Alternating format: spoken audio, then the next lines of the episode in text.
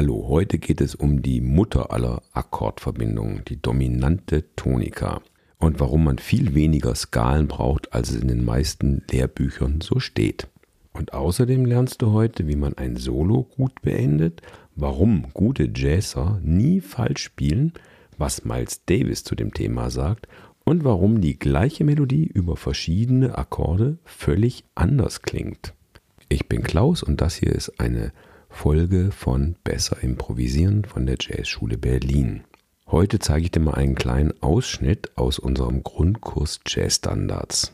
In dieser Episode gibt es ganz viele Mitmachübungen und wenn du gleich mitmachen möchtest, dann nimm dein Instrument und am besten auch ein Notenpapier zur Hand.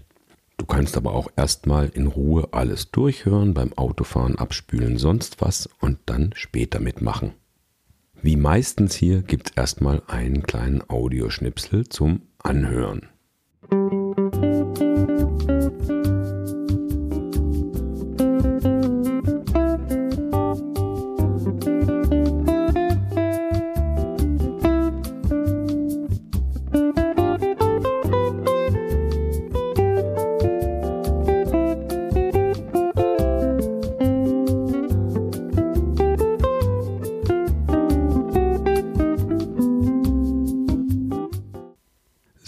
was war das?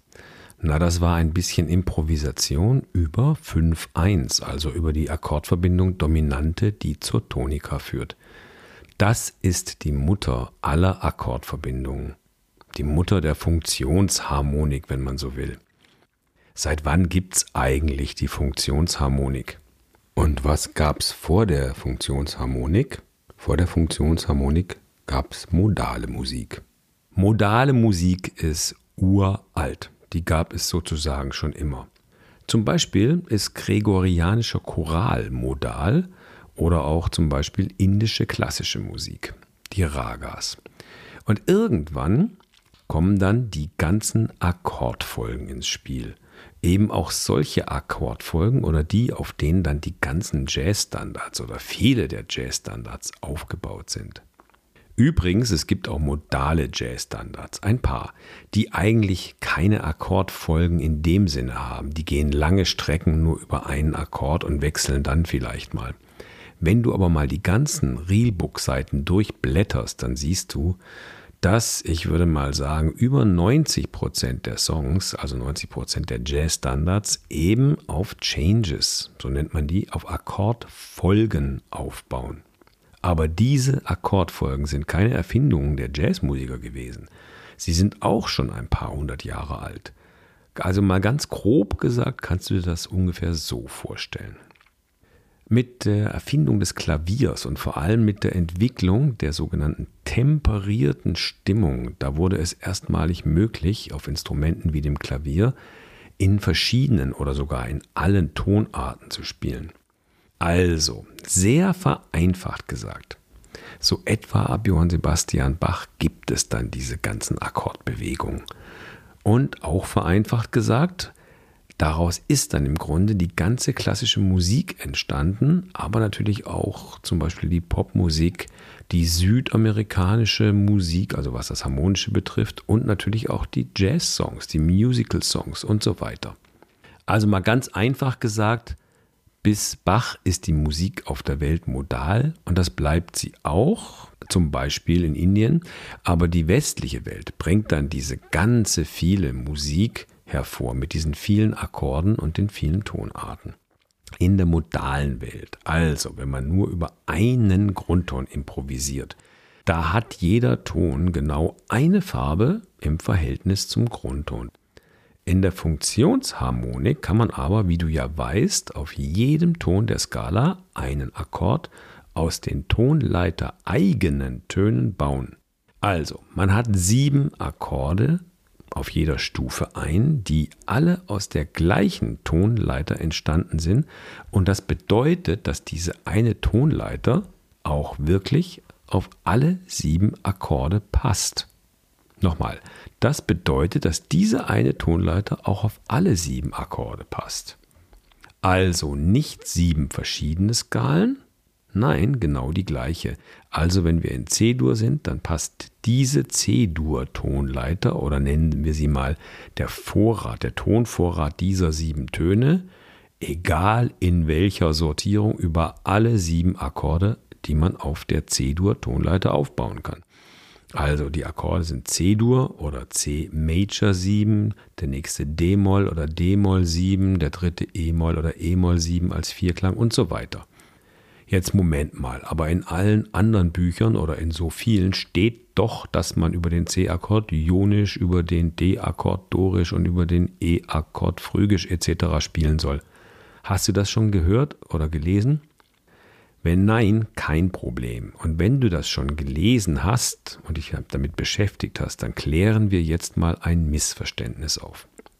C-Dur, ionisch, D-Dorisch oder E-Phrygisch etc., das sind alles letztlich nur die weißen Tasten auf dem Klavier. Das sind alles nur die sieben Töne der C-Dur-Tonleiter, nur mit einem anderen Anfangston. Und wenn wir zurück in die modale Welt gehen, da brauchen wir diese Skalen. Dafür haben wir auch einen Kurs bei uns, nämlich den Kurs Skip and Step. Aber hier im Grundkurs Jazz Standards geht es ja um die Funktionsharmonik.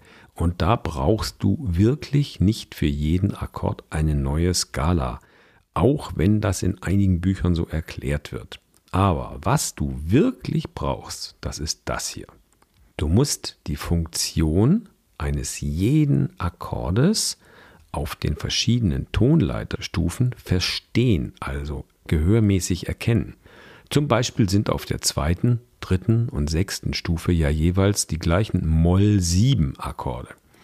Nicht die gleichen, aber einfach Moll-7-Akkorde. Aber in ihrer Funktion unterscheiden sie sich enorm. Und dieses ganze System, nämlich welche Funktionen die einzelnen Akkorde haben, und wie sie sich aufeinander beziehen, das ist wichtig, wie sie sich aufeinander beziehen.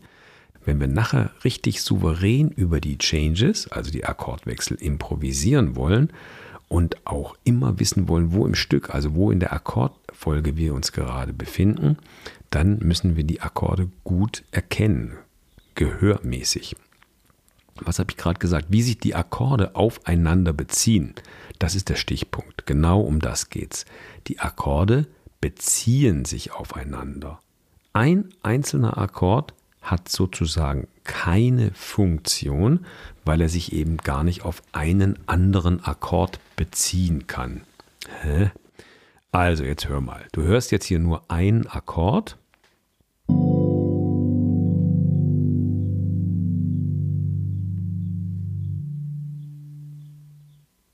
Nochmal.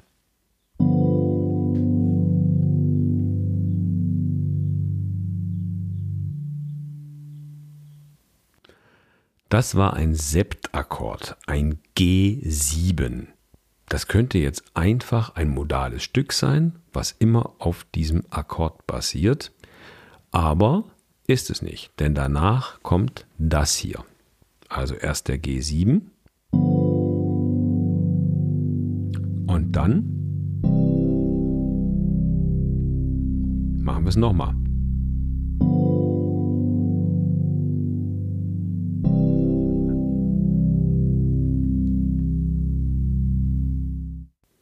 Was hast du gehört? Wenn du magst, spul gern zurück und hör nochmal an und überlege, was da los ist. Der Akkord Nummer 1, Nummer 1 in den in den nächsten Akkord aufgelöst. Aber Achtung, erst wenn du den Auflösungsakkord gehört hast, nämlich den C-Akkord, in dem Moment erkennst du erst, dass der erste Akkord diese Spannung hatte, um sich in diesen nächsten Akkord aufzulösen. Hör nochmal.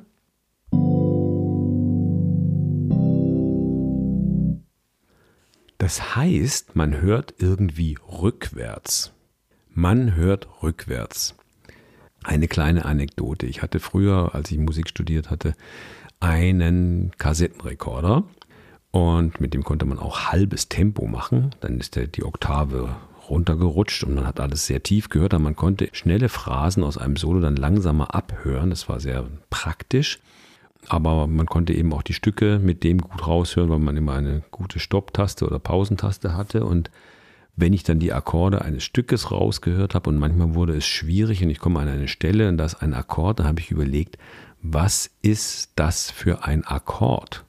Und habe dann den Akkord hoch und runter gesungen, sozusagen buchstabiert, Grundton, Terz, Quinte, Septime, ist noch eine None oder eine B9 drin und so weiter, bis ich ihn dann hatte. Und Jahre später ist mir aufgegangen, dass man eigentlich hören kann, so, was ist das für ein Akkord? Oder man kann hören, wo geht der eigentlich hin?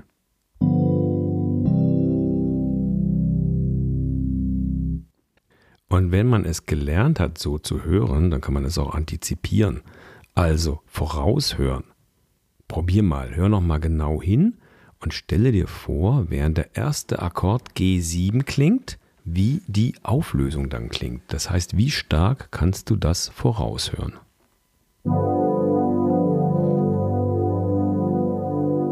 Hörst du, dass es nach hier geht? Spul gern zurück und probier es ein paar Mal aus. Man könnte jetzt einfach sagen, ja, aber das ist doch einfach G7 und dann C. Oder man könnte auch sagen, das sind die Akkorde auf der fünften und der ersten Stufe oder wir nennen sie einfach Dominante und Tonika. Aber das reicht nicht. Wichtig ist, dass du die Funktion der Akkorde hörst.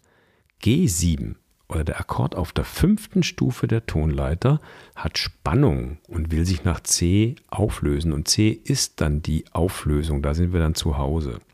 Und nochmal kurz zurück in die modale Welt. Wenn er sich nicht auflösen will und das Stück einfach auf G7 bleibt, dann hat G7 auch keine Spannung, dann bleibt es einfach da bei G7.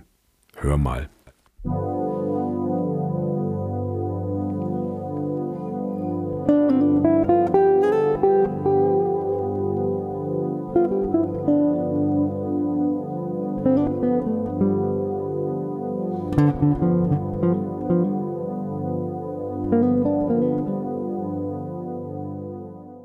Jetzt habe ich auch nur mit den Tönen der C-Dur-Tonleiter gespielt. Allerdings ist der gefühlte Grundton jetzt natürlich G, weil das Stück ja auch gar nicht nach C geht.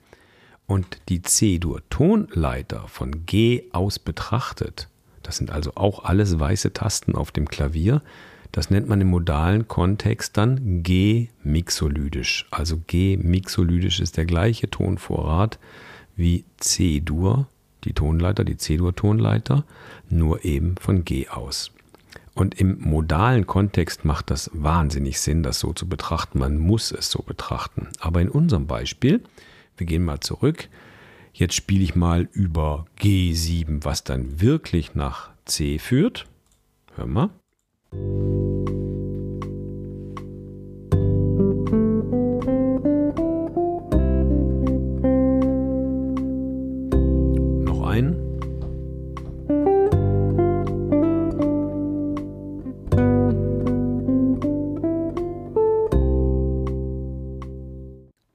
Merkst du, das klingt doch ganz anders als vorher, dieses G mixolydisch.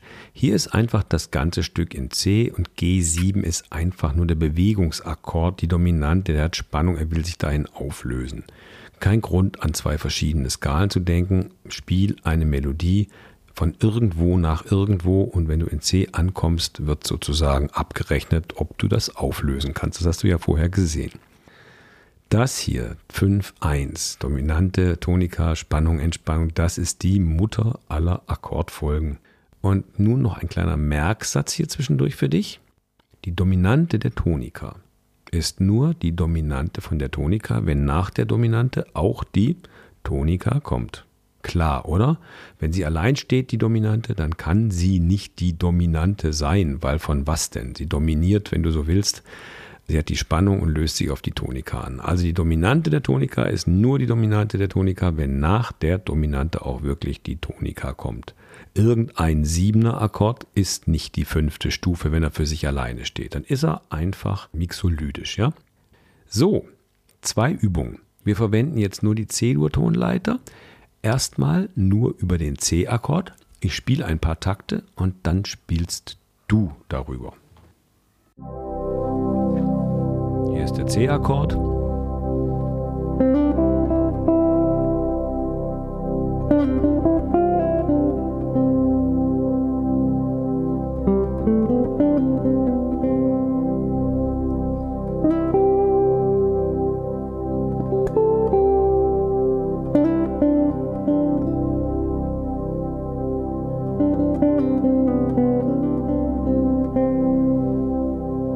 Übernimm mal, spiel ein bisschen darüber.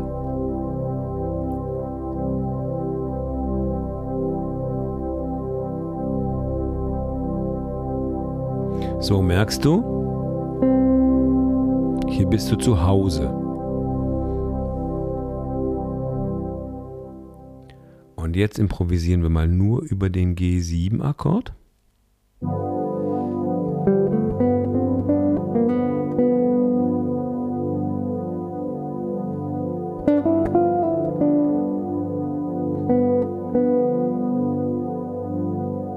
Jetzt die Tendenz, ich will das auflösen. Weil wir jetzt schon über C vorher gespielt haben, also über die Tonika, haben wir dieses C als unser Zuhause in unserem Ohr als Tonika etabliert. Wir können aber noch nicht nach C auflösen, weil ja das C noch gar nicht kommt, während G7 läuft. Löse mal auf den Ton C den Grundton, das wirkliche Zuhause auf, während noch G7 läuft. Ich mache das mal vor und probiere es auch einmal.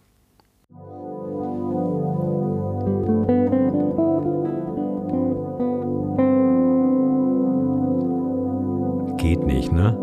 Probier du.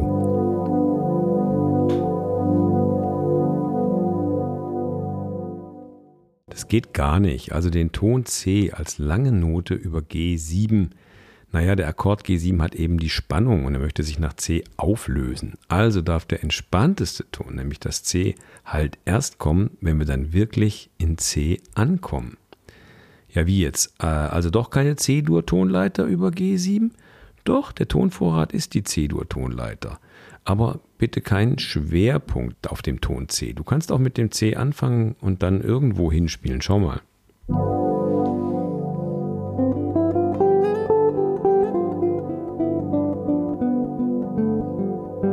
Mit C begonnen. Kein Problem, ich fange mit C an.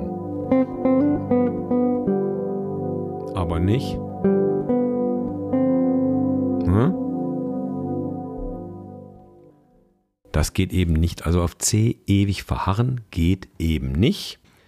Aber ist natürlich in der Tonleiter. Das ist die gleiche Tonleiter. Jetzt schnapp dir mal das Reelbook. Das ist eine Spezialaufgabe wenn du dich mit Jazz-Standards beschäftigen willst, auf jeden Fall ein Reelbook haben. Entweder in echt gedruckt oder digital auf deinem Computer sonst wo oder guck einfach, du findest die Songs ja auch im Netz. Wir vergleichen mal ein paar Stücke und gucken, was die gemeinsam haben. Wir nehmen mal nur Buchstabe A. Hier sind drei Songs. Du kannst sie dir auch jetzt kurz notieren, dann Stopp drücken und dann stelle ich noch die Aufgabe. Also die drei Songs wären jetzt unter A A Fine Romance, All of Me und April in Paris. Das waren jetzt diese drei Songs nur aus dem Buchstabenbereich A. Also was fällt da auf? Du musst gucken am Ende des Stückes, was macht da die Melodie und die Akkorde? Da, wo die Melodie am Ende auf den letzten Ton geht, die letzten beiden Akkorde und die Melodie, wo geht sie hin? Okay, wenn du magst, mach Stopp. Okay, wieder da, nachgeschaut.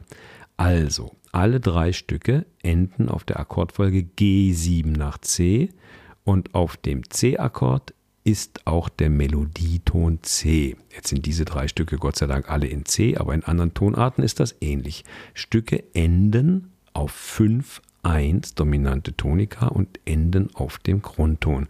Warum ist das so? Da gibt es einen relativ einfachen Grund. Du kannst wieder, wenn du möchtest, kurz Stopp drücken und mal drüber nachsinnen okay, drüber nachgedacht. Am Ende sehr, sehr vieler Jazz-Standards, aber natürlich auch Musical-Songs, Kinderlieder, Weihnachtslieder, Pop-Songs etc., geht die Melodie nach Hause auf den Grundton. Warum? Ja, weil dann jeder weiß, jetzt ist hier der Song zu Ende und die Urkadenz dazu ist eben dominante Tonika oder 5-1 oder G7 nach C in C Die Musik ist seit Hunderten von Jahren so, auch in der klassischen Musik. Das ist die Schlusskadenz. Man sagt in der Klassik auch die authentische Kadenz. Das ist das Ende des Stückes und es geht fast immer auf den Grundton bei solchen Stücken. Es gibt natürlich auch Free Jazz oder sowas, wo sowas überhaupt keine Rolle spielt, aber in den Jazzstandards spielt es eine große Rolle. Und wenn du jetzt dein Solo, sagen wir mal, beenden möchtest, und dann möchtest du, dass deine Bandkollegen und das Publikum das mitbekommen, ohne dass du irgendwelche irren Faxen auf der Bühne machen musst, du möchtest es einfach musikalisch klar machen. Was machst du dann? Dann spielst du einfach eine Phrase, die genau auf Schlag 1 auf dem C-Akkord, auf dem Melodieton C, auf dem Grundton endet. Komm, wir probieren das aus und ich mache zwei, drei vor und dann machst du ein paar Beispiele.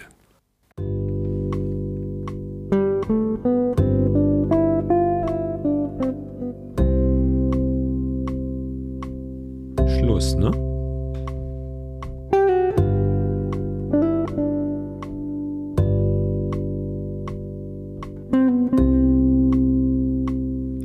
bist dran. Mach eine Phrase. Du kannst dann später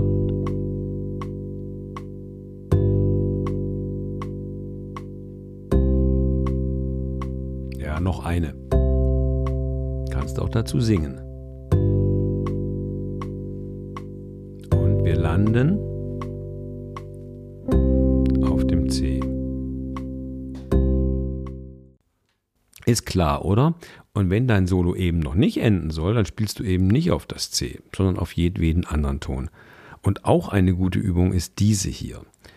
Du machst Phrase 1 und Phrase 2 genau identisch. Und zwar bei Phrase 1 spielst du auf das C und dann wiederholst du genau die gleiche Phrase, spielst aber nicht auf den Ton C, sondern auf den Ton D und löst dann etwas später auf. Versuchen wir es. Ich mache einen vor eine Phrase von hier nach. Ich mache die Phrase ganz einfach.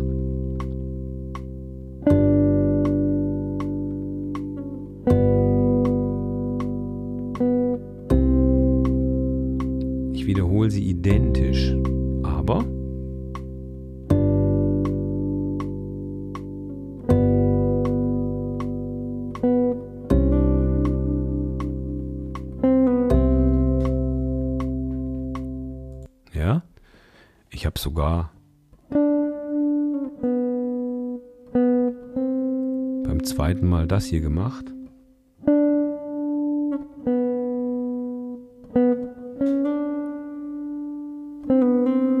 Ich habe einen kleinen Slide auf dieses, um noch mehr klar zu machen, ja, ich spiele da nicht versehentlich hin, sondern ich meine diesen Ton wirklich. Beim C-Akkord sind die entspannten Töne Grundton, Terz und Quinte, also 1, 3, 5 oder in C eben C, E, G. Und wenn ich jetzt aus Versehen auf das F spiele, wenn ich bei der Tonika ankomme, klingt das falsch. Aber nur wenn ich das F liegen lasse und nicht höre, wohin es sich auflösen kann. Also hör mal und dann mach das mal nach und singe oder spiel dazu. Erst spiele ich aus Versehen auf das F, wenn der C-Akkord eben kommt, und dann mache ich es nochmal bewusst und spiele ein bisschen damit. Hör mal.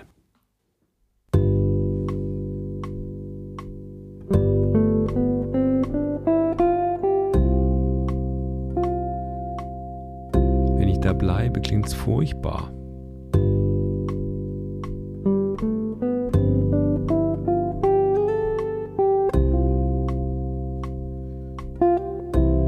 Dann klingt's gut, ne?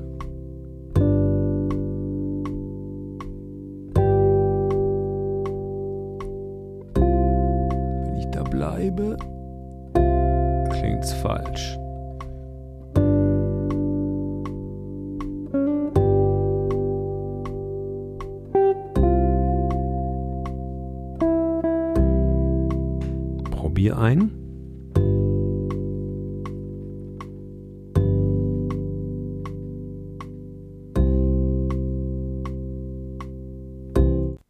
Okay, du kannst es natürlich stundenlang nach mit dem Playback, was du hast, oder eben mit iReal Pro ausprobieren. Ja, das ist hier nur zur Veranschaulichung.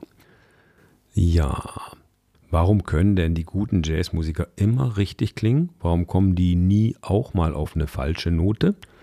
Die Wahrheit ist, die kommen dauernd auf die sogenannten falschen Noten, nur hören sie halt, wo sie sich dann nachher hin auflösen müssen.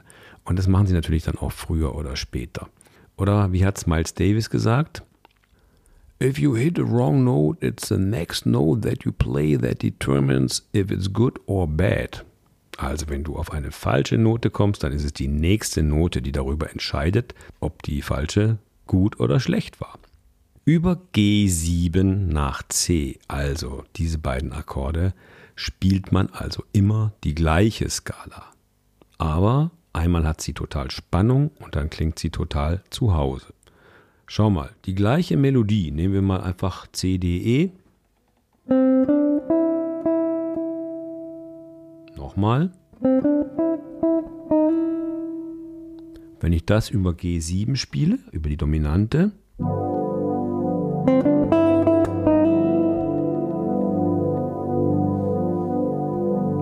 dann hat das Spannung und verlangt nach Auflösung. Und wenn ich es aber über die Tonika spiele,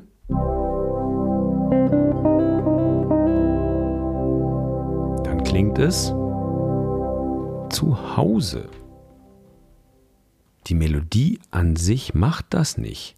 Der Akkord darunter sorgt dafür, wie es klingt. Das hier kann alles Mögliche sein. Es könnte auch so klingen.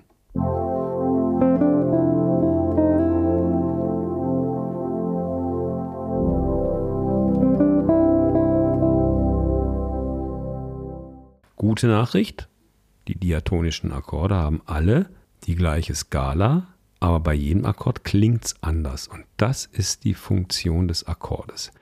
Und nun kommt ein besonderer Merksatz, der wird dich dann durch dein ganzes Leben mit den Jazz-Standards begleiten. Und zwar heißt der, es gibt eigentlich nur zwei Zustände in der Funktionsharmonik. Entweder man ist in der Tonart oder auf dem Weg dahin. So, das war jetzt eine längere Folge. Aber genau so auf diese Art bauen wir im Grundkurs Jazz Standards eben die ganzen Harmonien der Jazz Standards zusammen auf. Anbei findest du noch das Playback für die dominante Tonika-Akkordfolge. Und wenn du keine Folge mehr von Besser Improvisieren hier verpassen möchtest, dann trag dich doch einfach gerne in unseren Newsletter ein. Bis zur nächsten Episode. Keep swinging. Tschüss.